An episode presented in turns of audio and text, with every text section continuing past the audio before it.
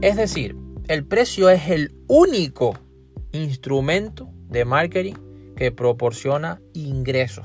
Es el único instrumento de marketing que proporciona ingresos. A veces es la única información disponible que tiene incluso el consumidor final, o los intermediarios, o los distribuidores.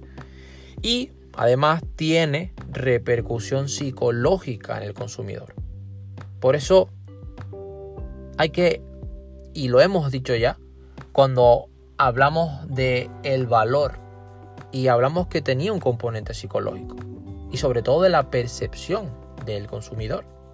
Por eso estamos diciendo de que el precio tiene una repercusión psicológica en el consumidor y en los siguientes minutos veremos por qué tiene esa repercusión.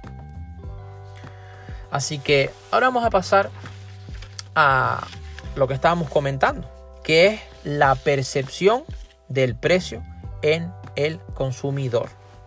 Y veremos por qué tiene esa repercusión psicológica.